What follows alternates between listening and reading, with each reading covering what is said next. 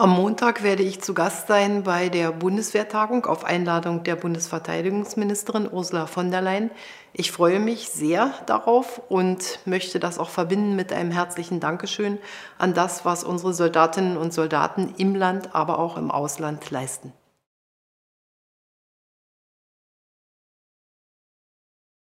Der Kernauftrag der Bundeswehr heißt erst einmal Landes- und Bündnisverteidigung.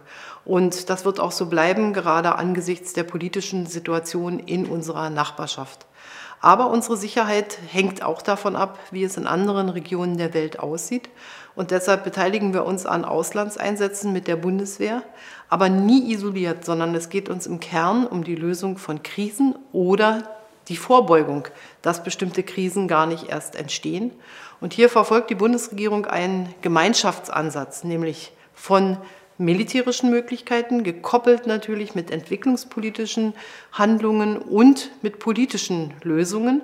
Und dieser Gesamtansatz ist ein Ansatz, der uns wirklich voranbringt. Das heißt, die Bundeswehr spielt eine wichtige Rolle, aber Lösungen für bestimmte Konflikte können wir nur finden, wenn wir auch an politischen Lösungen arbeiten und wenn wir Fluchtursachen bekämpfen, wenn wir Entwicklungshilfe leisten und auf gute Regierungsstrukturen in anderen Ländern achten.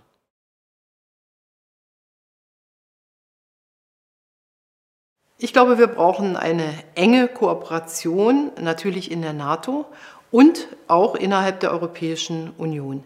Wir haben hier riesige Fortschritte erzielt, indem wir jetzt endlich nach Jahrzehnten, muss man sagen, eine gemeinsame strukturierte Zusammenarbeit in der Europäischen Union im Verteidigungsbereich haben, die sogenannte PESCO.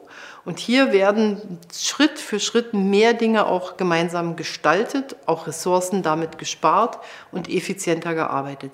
Diese europäische Zusammenarbeit im Verteidigungsbereich ist aber eine Ergänzung unserer Zusammenarbeit im Bündnis und das Bündnis, in dem wir engagiert sind, ist die NATO. Das heißt also, wir haben auf absehbare Zeit noch keine europäische Armee, aber wir haben viele strukturelle Kooperationen, die wir von deutscher Seite auch weiterentwickeln wollen und die außerordentlich wichtig sind für unsere Verteidigungsfähigkeit insgesamt.